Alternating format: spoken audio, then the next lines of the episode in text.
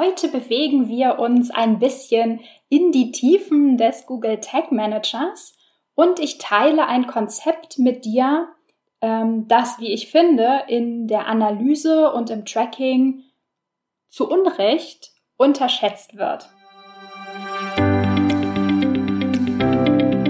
Ich bin Maria-Lena Matysek, Analytics-Freak und Gründerin vom Analytics Boost Camp. Möchtest du das volle Potenzial der Daten nutzen und dein Online-Marketing auf die Erfolgsspur bringen? Möchtest du wissen, was für dich und deine Kunden wirklich funktioniert und datengetrieben optimieren? Möchtest du glücklichere Kunden und mehr Umsatz mit deiner Webseite? Dann bist du hier richtig.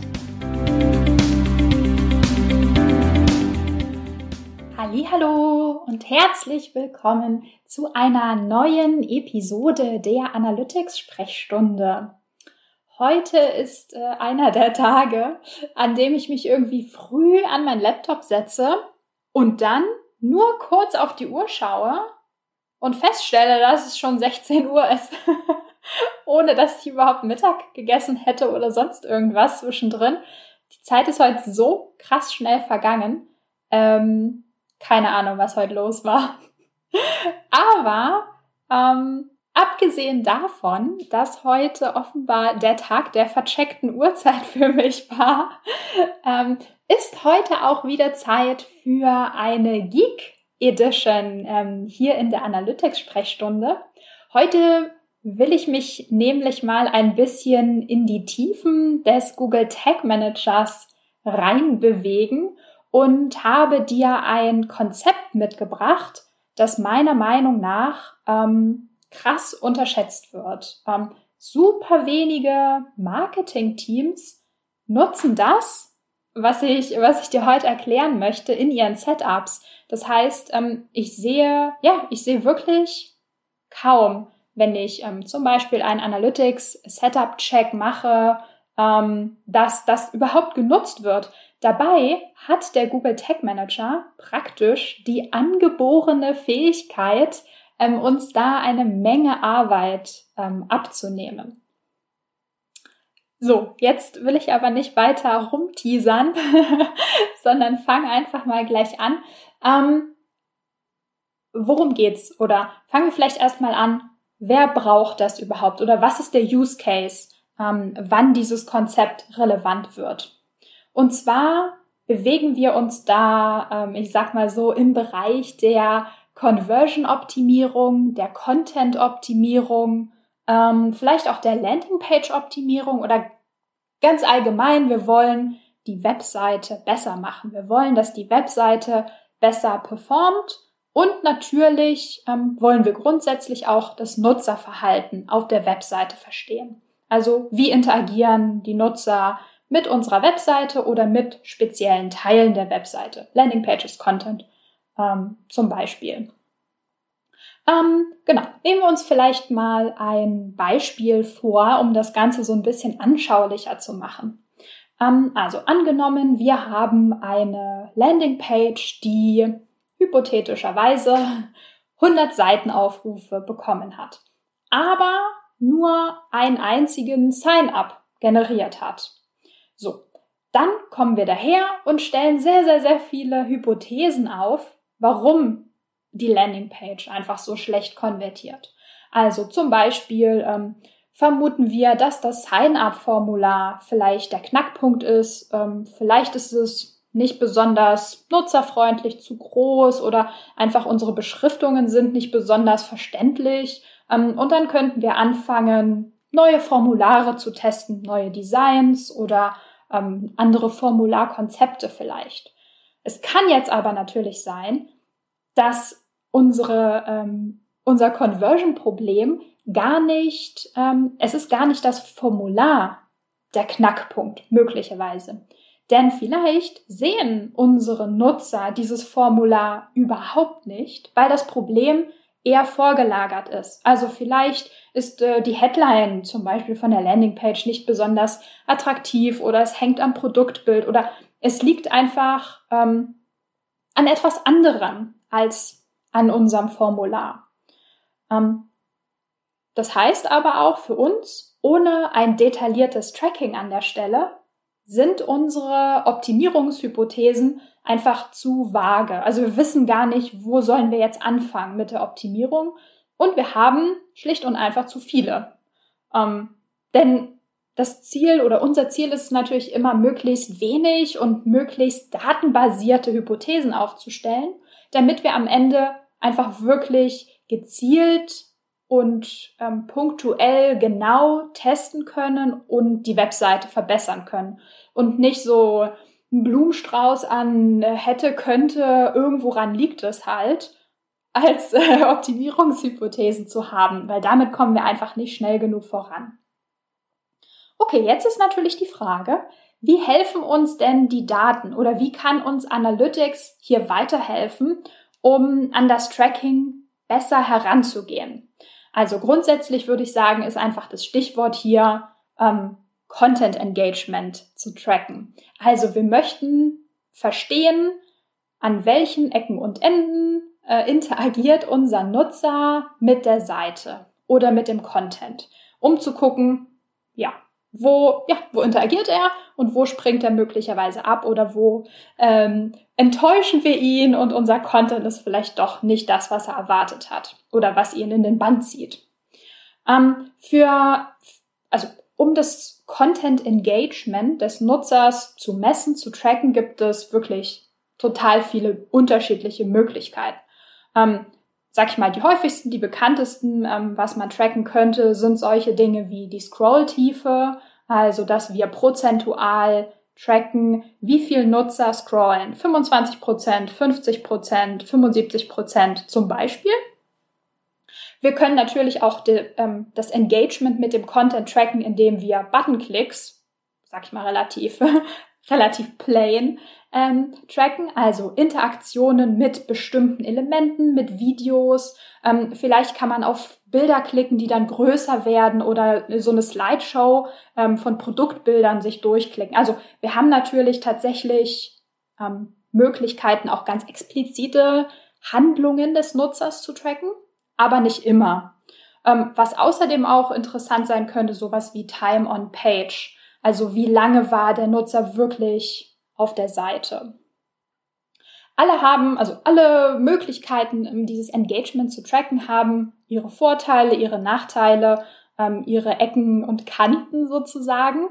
Ähm, einige, oder ja, sagen wir, also pick ich einfach mal einen Nachteil raus, der mir so einfällt. Ähm, wenn wir zum Beispiel beim Scroll, äh, beim Scroll-Tracking ähm, 50 Prozent, 75 Prozent also prozentual sozusagen tracken, wie tief ein Nutzer runtergescrollt hat und dann jeweils einzelne Events feuern. Also ein Event bei, hey, jetzt hat er 25 Prozent gescrollt und jetzt 50 und jetzt 75, sodass man wie so eine Art, ähm, ja, entweder so eine Art Scroll-Heatmap erstellen kann oder wie so eine Art Funnel. Also wer hat sozusagen, wie viel Prozent haben bis ganz runter gescrollt. Ähm, das Problem hier ist, das kann für unterschiedliche Seiten super unterschiedliche Ergebnisse bringen, weil einfach äh, super, super simpel, manche Seiten sind einfach länger oder kürzer. Ähm, das heißt, bei der Analyse müssten wir immer äh, praktisch ganz genau hinschauen und gucken, okay, wie lang ist denn jetzt genau diese Seite? Und wenn der Nutzer 50 Prozent runtergescrollt hat, wie sieht die Seite aus? Was hat er dann gesehen? Also wir müssen da immer noch so eine Übersetzungsleistung in der Analyse bringen. Ähm, ja, also wir müssen praktisch da manuell draufgehen und gucken, okay, ähm, was bedeutet denn das jetzt? Das kann man natürlich machen, also das äh, ist ja kein Fehler, also das kann man durchaus tun. Ähm, aber es ist natürlich bisschen ungenau sozusagen. Und manche Seiten ruft der Nutzer auf und weil die Seiten so kurz sind, feuert sofort das 50%-Event, weil die Seite schon zur Hälfte sichtbar ist für den Nutzer ja, auf jeden Fall gibt es super viele Ecken und Kanten, wie gesagt, die man ähm, kennen muss, wenn man die unterschiedlichen ähm, Tracking-Möglichkeiten ähm, einsetzt und sich für eine entscheidet. So, jetzt kommt das ultimative Konzept. also diese Ungenauigkeiten, zum Beispiel beim Scroll-Tagging, kannst du dadurch umgehen, indem du genau das trackst, was du wirklich wissen willst. Nämlich Sichtbarkeit. Also hat der Nutzer den Content, den, den ich besonders relevant finde, oder ein bestimmtes Element wirklich gesehen. Also in unserem Fall, wenn wir äh, zu unserer Landingpage mit dem Sign-up-Formular zurückgehen, wäre die Frage, hat der Nutzer überhaupt ähm, ja, das, das äh, Formular gesehen und konnte er sich sozusagen überhaupt auf, auf Basis, auf Grundlage dieses Formulars entscheiden, fülle ich das aus oder nicht.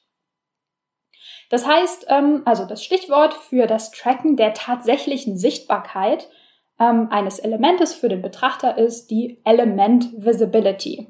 Also super simpel, Element Sichtbarkeit.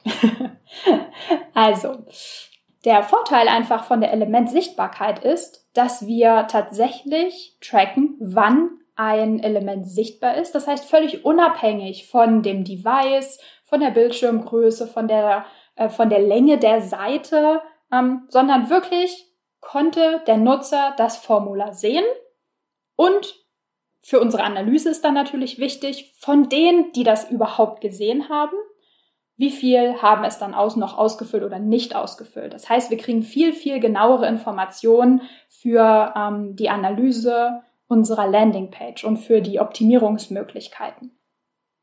Okay, jetzt gehen wir aber mal kurz äh, sozusagen, wie sagt man, ähm, nicht visuell, weil wir sind ja in einem Podcast, sondern per Hör, Hörreise in den Google Tag Manager rein.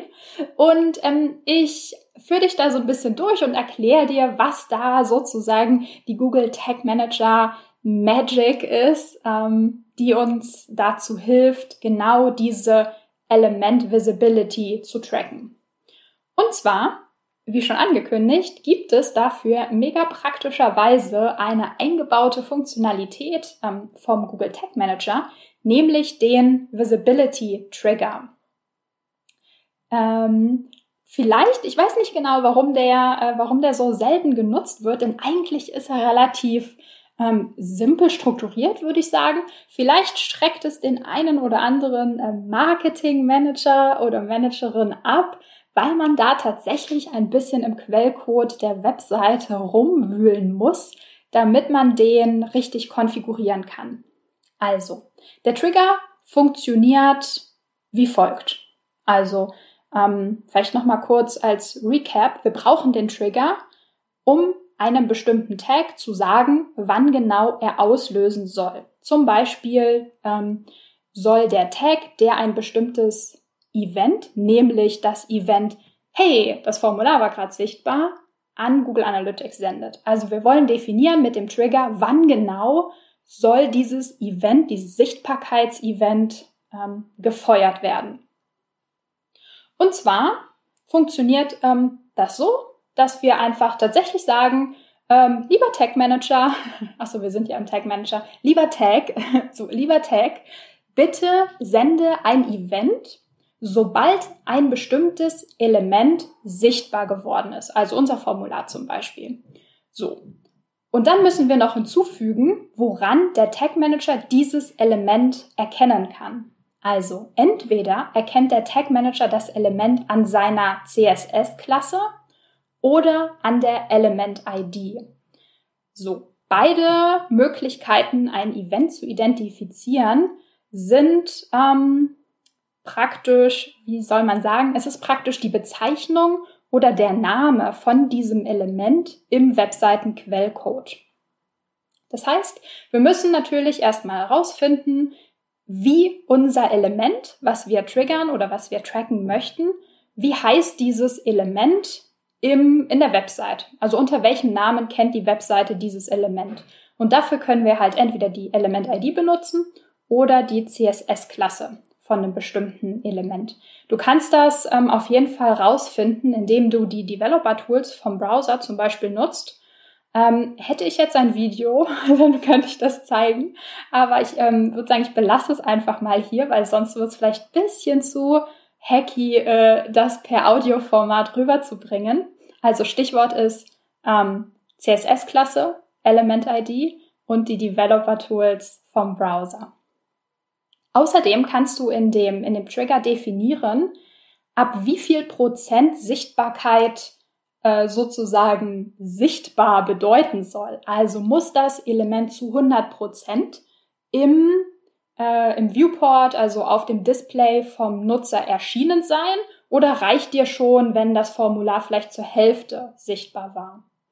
Ähm, und außerdem kannst du noch ein paar andere Sachen definieren ähm, und dem Google Tag Manager mitteilen, zum Beispiel auch, ob der Google Tag Manager auf DOM Changes achten soll. Das heißt, ähm, verändert sich die Webseite nochmal. Die Webseite wird geladen, es ist nicht sichtbar und dann passiert plötzlich irgendwas und ein Element wird sichtbar. Ein Pop-up oder ein Dankeschön-Text oder sonst irgendwas. Das muss man dem Tagman schon noch extra sagen, dass er nicht einfach nur nach dem Element suchen soll, sondern dass er darauf hören soll, dass die Webseite sich nochmal verändert, bevor er das finden kann, dieses Element sozusagen. Und das war's auch schon. Äh, so einfach, so simpel kann man ein sehr detailliertes und genaues Tracking über den Google Tag Manager ähm, abbilden. Und ich, ähm, ja, ich finde wirklich, das ist eine super, eine kleine, aber feine Fähigkeit vom, äh, vom Google Tag Manager, die wirklich, ja, die, die unterschätzt wird, die so ein bisschen so ein Schattendasein ähm, fristet und ähm, die einfach eine super krasse Aussagekraft ähm, in der Analyse am Ende hat. Ja, was ist das Fazit von der Sache? Ähm, ja, mir wäre es vielleicht wichtig, dir auf jeden Fall mitzugeben, wenn du ans Tracking rangehst, wenn du an die Datenanalyse rangehst, wenn du dein Analytics, dein Tracking-Setup erweitern möchtest, frage dich immer, was will ich eigentlich wissen? Also geh immer mit der Frage ran und gucke, ja, was will ich wissen? Was ist die, äh, die Frage, auf die ich eine Antwort in den Daten suche? Der nächste Schritt ist dann, was muss ich dafür messen? Also welche Metriken, welche Zahlen brauche ich dafür, um mir diese Frage zu beantworten? In unserem Fall wäre das zum Beispiel, ähm, wie viele Leute haben das Formular gesehen und wie viele Leute haben dann auch den Sign-up gemacht. Also diese zwei Metriken bräuchten wir zum Beispiel. Und was super wichtig ist, frag dich auch immer, welche Probleme oder welche Verzerrungen ähm, ja, wie man, ja, welche Verzerrungen in den Daten, ähm, so Bias würde man äh, korrekterweise in der Statistiksprache sagen, ähm, kann es geben. Also zum Beispiel, ähm, wie ich eingangs meinte, dass es halt sein kann, dass der Nutzer das Formular noch gar nicht gesehen hat und deswegen diese Conversion Rate vom Formular vielleicht gar keine Aussage über das Formular treffen kann, sondern die Aussage über was ganz anderes getroffen wird. Also frag dich wirklich, beantwortet das meine Frage in den Daten, was ich hier gerade sehe, oder muss, wie kann ich mein Tracking strukturieren?